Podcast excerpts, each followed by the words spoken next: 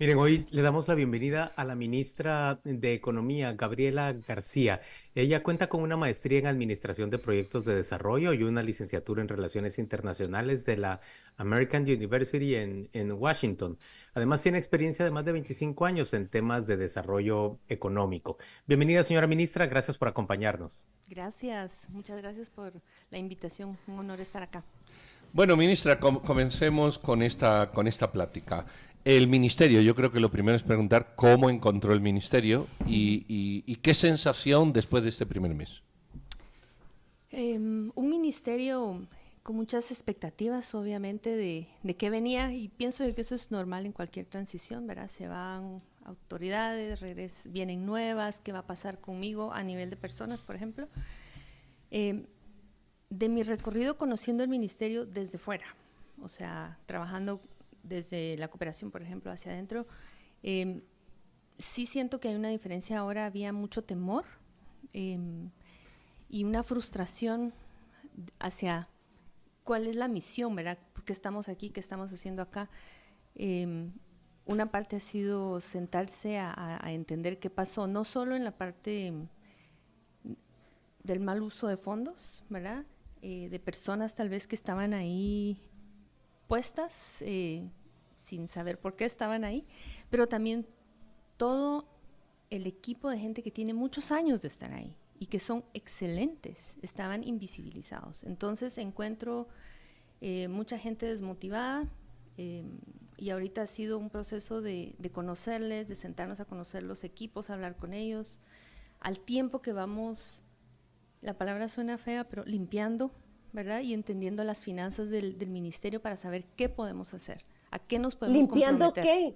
Ministra, buenos días. ¿Qué tal? ¿Limpiando qué? ¿Limpiando qué? Me llama muchísimo la atención cuando los nuevos ministros dicen limpiando qué. Usted se imaginará lo que pasa por nuestra mente después de venir De, un, de un gobierno que ha sido acusado, sobre acusado de corrupción ¿Qué se limpia en el Ministerio de Economía? Sí, eh, yo siempre hago la, analogía de como una ama de casa, por ejemplo, ¿verdad? Uno tiene su casa y si abre las ventanas a veces entra basura, hojas, qué sé yo, entonces uno va y barre. Bueno, para mí es, esa es el concepto. Llegas y analizas, por ejemplo, planilla y quieres entender los equipos con los números, ¿verdad? Eh, y no me refiero a salarios de cuánto gana, no estamos entrando a eso, estamos viendo cuánta gente está ubicada en qué áreas y qué están haciendo y qué resultados han dado. Entonces, cuando te ves que no hay mayor cosa, sino simplemente están devengando un ingreso de mis impuestos sin producir nada, dices, bueno, vamos a limpiar, vamos a sacar los que tienen que irse, pero no es llegar y hacer, se van todos, porque tampoco eso es responsable, ¿no? A eso me refiero yo cuando hacemos una limpieza. Ministra, eh, y supongo que usted cuando hace este análisis, en realidad lo que persigue es fortalecer las áreas en las que usted cree que hay prioridad para el trabajo y bueno, dejar, no digo desguarnecidas, pero, pero con menos fortaleza las áreas que no son prioritarias. Ahora díganos, por favor, cuáles son sus prioridades, qué objetivos tiene usted en el, en el ministerio para que entendamos cuáles son las áreas de su ministerio que va a fortalecer. Ok, em, me atrevería a decir que el ministerio es la prioridad. No es que hay unas áreas más importantes que otras, todo es un conjunto y todo opera integral.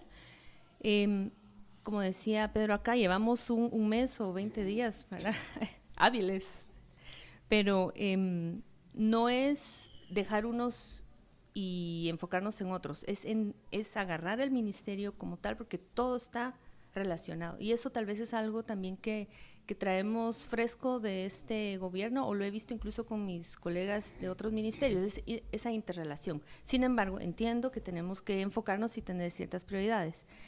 Em, una prioridad es toda esta parte de, arreglo interno del ministerio, y la otra prioridad serían, hay cuatro cosas, diría yo, por, por cada ministerio. La parte administrativo-financiera, que es este barrido y entender qué hay.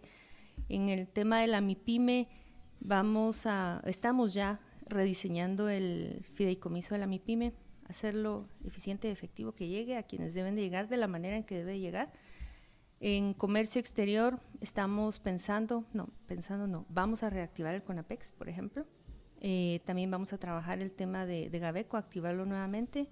Y competencia e inversión tenemos dos eh, eh, temas. esas siglas, ministra, usted nos habla de siglas, pero podría, ah, sí, podría explicárselas a nuestros oyentes. Eh, el CONAPEX es el Consejo Nacional para las Exportaciones. Es una mesa interinstitucional donde se sientan actores tomadores de decisión. Em, que creo que uno de los fundamentos del progreso es el diálogo, ¿verdad? Para poder avanzar todos juntos. Eso se va a reactivar. Mm, no me pregunte desde cuándo no está, porque ahorita no tengo ese dato. Y el gabinete, el gabinete económico, el GABECO, eh, que está bajo la vicepresidencia, también estaba suspendido. No me pregunte por qué tampoco sé, no he entrado a ese detalle. Em, y aquí se forman mesas de trabajo temáticas, eh, de nuevo para sentar a los actores que tienen relevancia directa con esos temas y cruce de agendas y ver cómo avanzamos. Estas mesas, si no son manejadas con un propósito, pueden volverse plática y plática y plática, ¿verdad? Entonces tenemos que tener agendas claras de cada ministerio, de cada tema y los actores tomadores de decisión sentados ahí. Entonces, para poder llegar a un lugar tenemos que tener claridad de qué queremos. Eh, eh, ministra, eh, siempre se ha dicho de Guatemala que tiene unas variables macroeconómicas distinguidas, dignas en la región. Poco endeudamiento, una estabilidad en, el cambio del quesal. Es decir, ¿cómo nos posiciona? Porque muchas veces el que va a la compra no entiende variables macroeconómicas. Él dice, bueno, a mí esto me parece más caro. ¿Cómo entender ese concepto macro? que, que, siempre se habla bien de él eh, respecto de los micros que, que, no terminan de percibirlo. Háblenos de lo macro. ¿Cómo estamos como país? ¿O cómo nos deberíamos de ver como país? Entiendo y comprendo el sentir, porque como persona ciudadana hasta antes del 15, em, lo que uno escucha es el país es estable, tiene una moneda con un tipo de cambio estable, que macroeconómico, em, poca pero deuda. poca deuda, pero cómo se transfiere a mi día a día, ¿no? Eh, sí creo que hay un desasocio entre lo macro y lo micro. Ambos son importantes, pero lo micro está, si lo podemos decir en palabras más sencillas, en un tema de sobrevivir, ¿verdad? Em, no hemos sido tal vez tan eficientes en informar y en hacer esa diferencia entre lo macro impactando lo micro y al revés, porque siempre están relacionados, ¿verdad? No van uno sin otro. Lo macro nos funciona muy bien para vender país, vengan, inviertan acá, o mire, hay certeza jurídica en esa área. Pero cuando vamos a lo micro y vemos la gente que no tiene acceso a financiamiento, un emprendimiento o un pequeño empresario, un micro, un micro, que quiere dar el salto a pequeño, que quiere dar el salto a mediano. No pueden. Entonces hay una interrelación con el sistema financiero, con las capacidades de desarrollo empresarial, ¿verdad? Que se tienen que fomentar y entender que los territorios, el país es diferente. La ciudad es una, Shell es otra, Huevo es otra, Jutiapa es otra. Entonces tenemos que ser cuidadosos en cómo manejamos los temas micro para que la gente se sienta eh, parte de un sistema y no sobreviviendo a ver cómo encuentro dinero para hoy comer, no digamos para que mi negocio crezca. Ministra, yo, yo escucho sus, sus prioridades y veo que, bueno, quiere hacer un esfuerzo en mejorar nuestra capacidad de exportación o nuestras condiciones para la exportación. Veo que, que quiere reactivar, hacer un esfuerzo eh, para favorecer, servirle de mejor manera a las micro, pequeñas y medianas empresas. Pero me pregunto, ¿su, ¿su, ministerio tiene entre sus prioridades, por ejemplo, presentar cuanto antes la mejor eh, iniciativa de ley de competencia ante el Congreso de la República?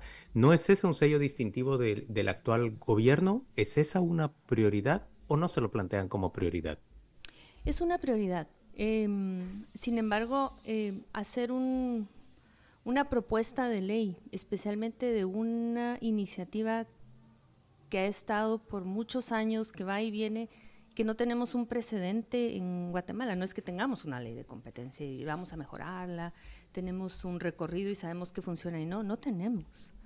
Entonces, em, es un salto de fe el pensar que vamos a, y vamos me refiero yo representando al gobierno de Bernardo y Karin, a tener una propuesta de ley que se adecue a la realidad del país, y a eso me refiero sector público y privado.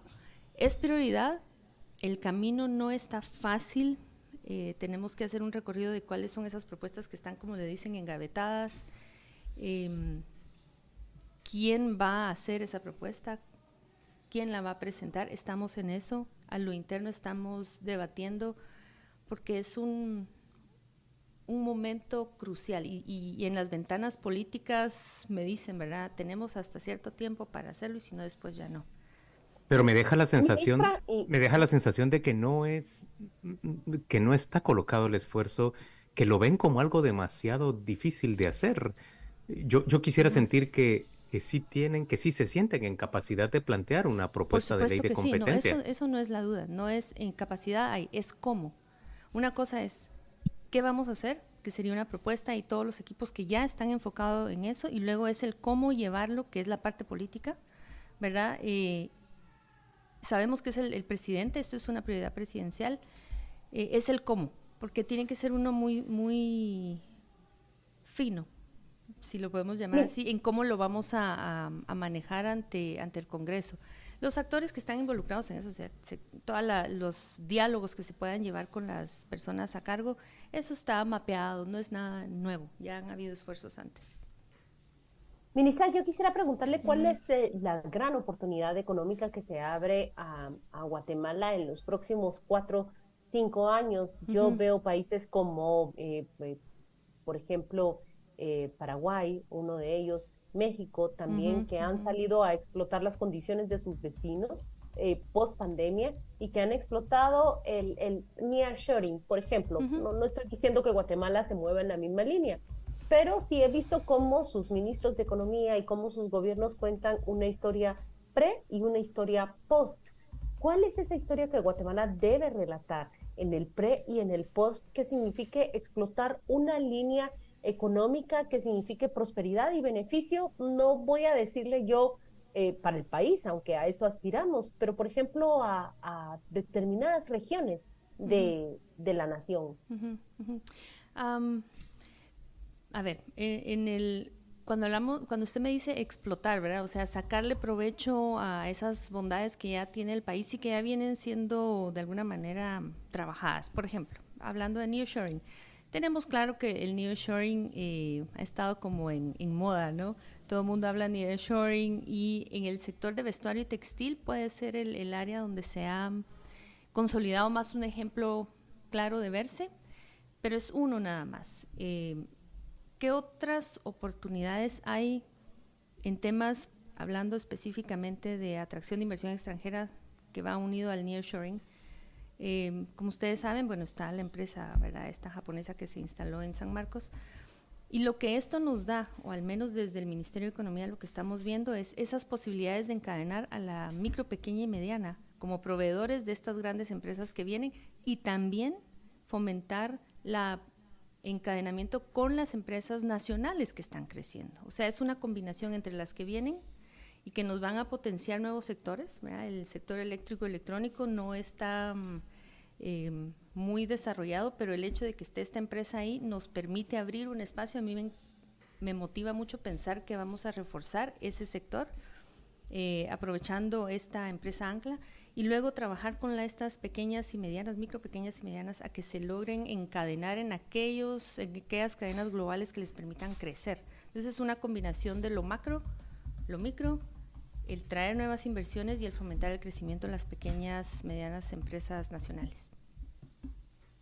Ministra, le quiero proponer que, que nos acompañe por un tiempo más, por un segmento más. Vayamos a una pausa comercial, quédese con nosotros y le vamos a estar trasladando en el siguiente segmento no solo preguntas nuestras, sino también las de nuestra audiencia que escucha con, con interés esta conversación con usted. Muy bien. Fabulosa 889 está presentando Con Criterio. Ya regresamos. El IX ofreció su apoyo en 97 centros de trabajo durante el 2023 y llegó a más de 55 mil cotizantes gracias al sistema Clínicas de Empresa. Instituto Guatemalteco de Seguridad Social. UNIX, más cerca de ti. La nueva tarjeta Uno Cuscatlán, una energía diferente, te trae este tip financiero. Evita usar la tarjeta de crédito para disponer de efectivo. Multiplica el ahorro, donde ahorrar y ganar es posible con la nueva tarjeta Uno Cuscatlán. Además, cuida tu motor con Dynamax Plus. Un plus de potencia, un plus de rendimiento. Tarjetas Cuscatlán presenta la nueva tarjeta 1 Cuscatlán, con la que multiplicas tu ahorro siempre, porque recibes 14% de cashback en gasolineras 1 y tiendas pronto, doble multipuntos en el resto de compras que realices. Y por si fuera poco, podrás ser uno de los ganadores de dos Renault Quid o 10 vales de gasolina por un año. Participa al solicitar y comprar con tu nueva tarjeta 1 Cuscatlán. Solicítala hoy mismo y consulta las bases en tarjetascuscatlán.com.gt. Tarjeta 1 Cuscatlán, la que multiplica tu ahorro siempre. Promoción válida hasta el 24 de abril. Aplica restricciones. Thanks. Cuando nos ataca la tos, Coflet, con propiedades mucolíticas, expectorantes y antialérgicas, búscalo en jarabe o caramelos. Himalaya, sinónimo de seguridad y eficacia en el cuidado de tu salud, te lleva soluciones herbales a tu hogar, respaldados por la investigación científica y estudios clínicos antes de salir al mercado. Busca productos Himalaya en farmacias y tiendas especializadas. Himalaya, porque el mejor cuidado proviene de la naturaleza. ¿Por qué es importante separar, reutilizar y reciclar los residuos? Es importante porque la mayor parte de los residuos que tiramos son reutilizables y reciclables. Los convertimos en basura, lo cual dificulta su aprovechamiento. Al separar los residuos por su tipo, promovemos su reciclaje. Muchos de los recursos que van a parar a los tiraderos o rellenos sanitarios son materiales que pueden recuperarse y reciclarse. Este es un mensaje de aporte a la comunidad de Cuatro Carriles SA. Pedro, Claudia y Juan Luis están de regreso. Continuamos con más de Con Criterio aquí en Fabulosa 889. Oyentes con criterio. WhatsApp 5155 7364.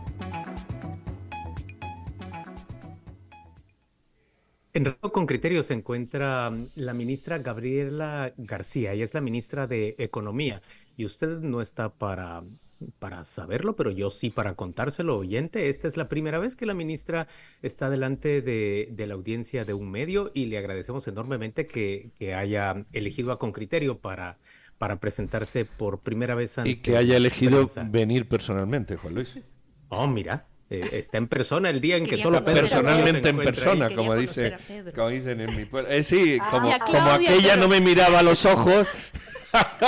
y a Claudia, a la ministra, y a Claudia, preguntaron por Claudia, pero Claudia andaba ahí fuera.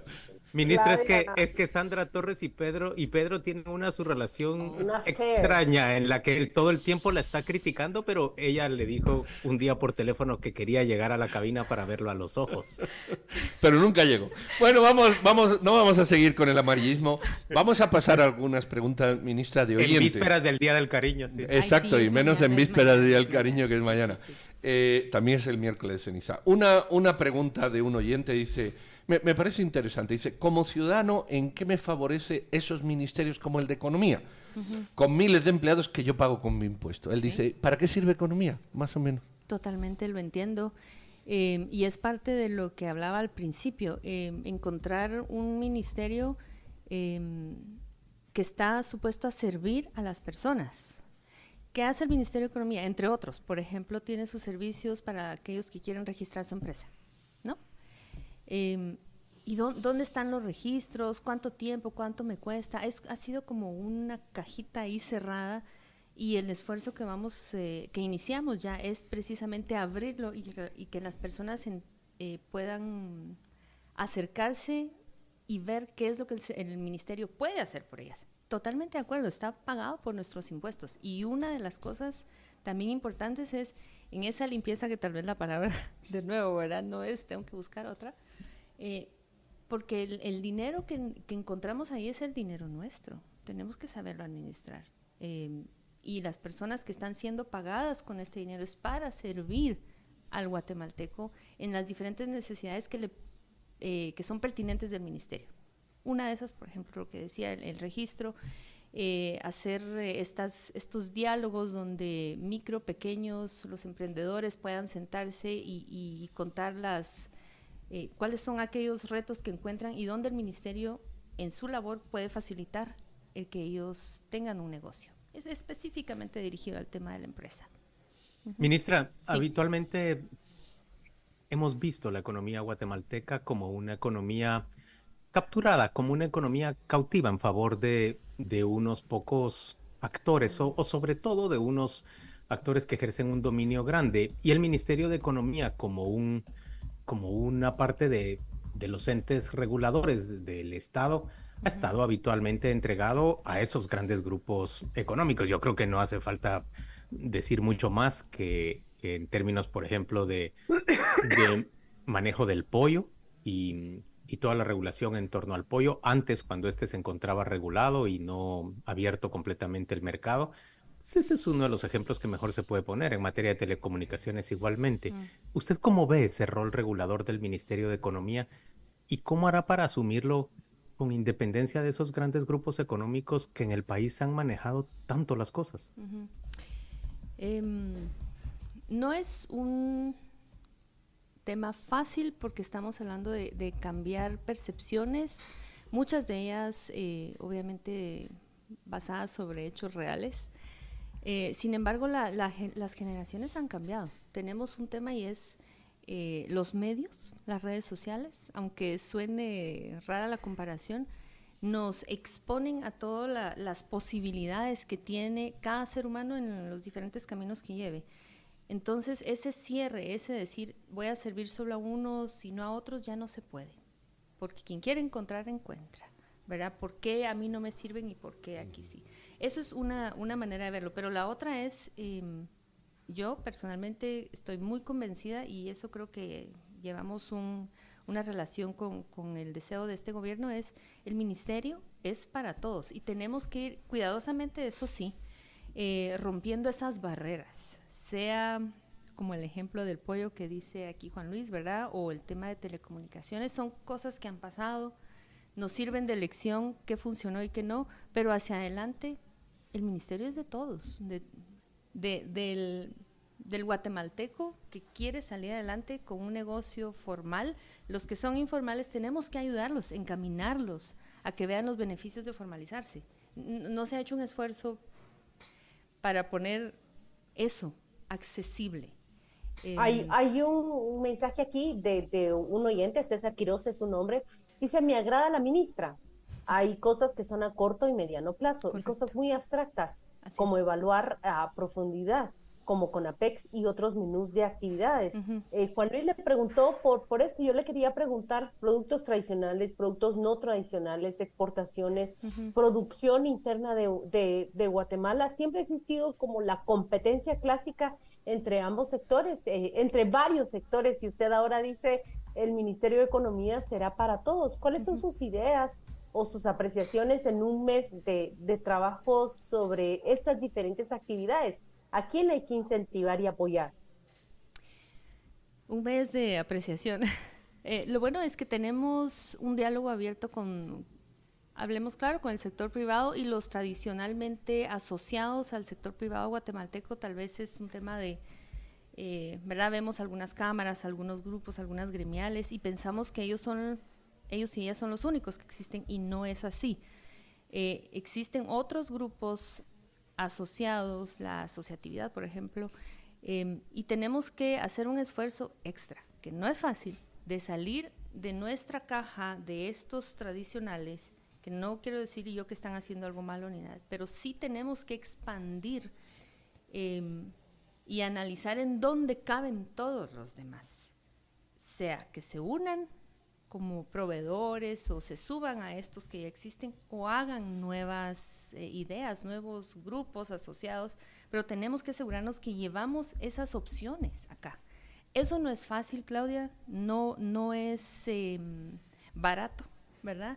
Eh, tenemos que tener un plan, que eso es lo que estamos trabajando ahora, especialmente con, bueno, no con todos mis viceministros, porque es un tema integral, para llegar a, al país completo. Tenemos que subirnos sobre plataformas que ya están, eh, hablar, eh, abrir esas mesas de diálogo y entender en dónde es donde la pertinencia del ministerio con otros actores en esa región van a motivar esos sistemas de emprendimiento de, negocios. O sea, los negocios es lo que mueve la economía.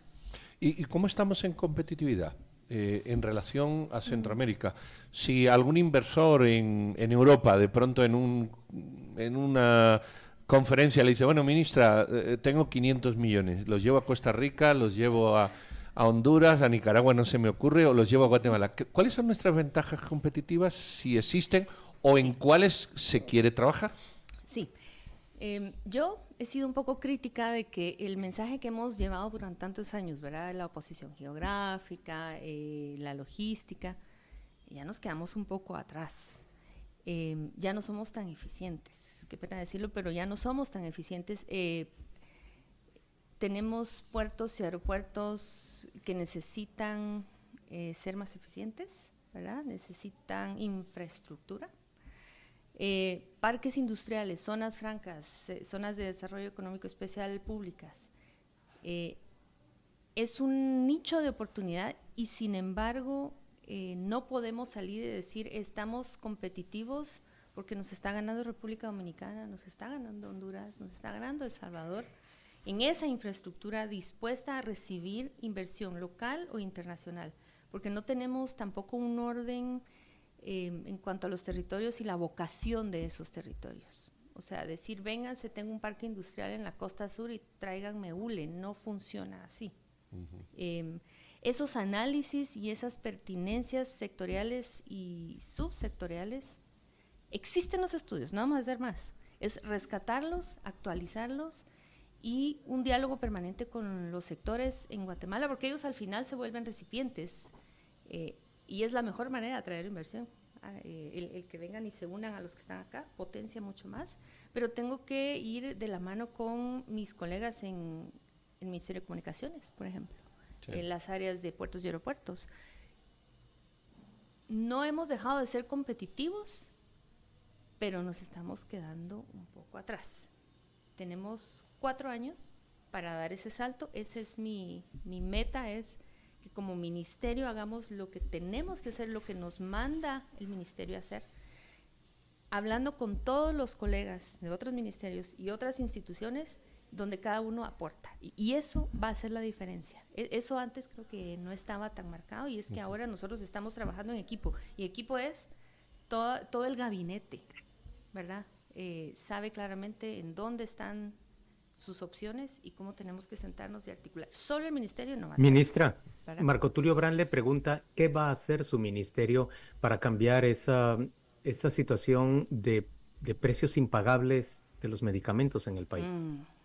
Sí, el tema de farmacéuticos y eso. Em, no me quiero aventurar a dar algo aquí que todavía no tengo eh, la certeza. Estamos de cómo lo vamos a hacer. Es un tema es impagable, a mí me pasa, ¿no? Eh, tengo un par de medicinas que tengo que tomar y cada vez que llamo y pregunto cómo está el precio, casi me da algo. Eh, es un punto válido, tenemos que, trabajar en eso.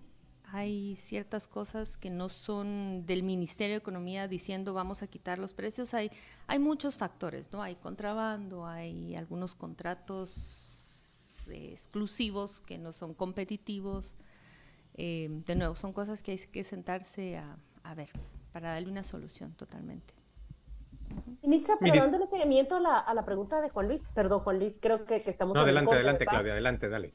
Muy brevemente, ministra, es que creo que también hemos analizado muy poco cuál es la situación del, del tema de los medicamentos. Mm. Eh, hemos llegado a comprender si, eh, en qué radica, en qué radica que los guatemaltecos paguemos más por las medicinas aquí. Es una cuestión que, se, que los laboratorios simplemente están aprovechando en la plaza guatemalteca o creo que no, no se ha estudiado a fondo y me pregunto si su ministerio es será la única institución eh, encargada de hacerlo. ¿En dónde está el origen? ¿Es en los laboratorios? Es que Roche en Francia o en Suiza decide ahí la Plaza Guatemalteca el precio es este. O, quisiera comprenderlo más. Lo, lo hablamos y me sorprende su respuesta, que a usted misma le, asusta. Todos los guatemaltecos estamos en la misma condición. Bueno, yo, yo soy guatemalteca y, y, hasta hace un mes, eh, ¿verdad? Una persona que... Y sigo siendo, pues, pero, pero entiendo el, sentir porque yo también me, he asombrado. Eh, no es un tema del Ministerio de Economía solamente, ¿verdad? Em, no quisiera aventurarme a, decir algo que no, no sé porque es algo muy delicado. Eh, estamos viendo ese tema, sí, y en cuanto tenga yo una respuesta más clara, con mucho gusto se las hago llegar. O vengo de nuevo, ¿verdad? No, no, me estoy, no me estoy escondiendo, simplemente es un tema muy delicado como para aventurarme a decir algo que después puede que no se interprete como debe ser. Yo creo que la ministra ya quedó enganchada para la próxima. Después Pero ministra, con esa respuesta nos, nos hace pensar realmente que no ha habido un estudio sólido de parte del partido de gobierno respecto a este tema, a pesar de que incluso tenían iniciativa legal en la legislatura anterior, ¿sí? Sí, no, por supuesto que sí, sí, sí, sí, no, hay, hay, pero yo lo tengo que entender más y tengo que saber quiénes y cómo y para dónde para poder dar una respuesta informada. estos son temas muy delicados que nos afectan a todos en nuestra vida diaria. O sea, no es posible que no podamos eh, tener acceso a medicina. Eh, o sea, es, simplemente yo, como Gaby, digo, eso, eso no, no, no es posible, o sea, no es posible. Pero eh, tengo que informarme para poder dar una respuesta clara.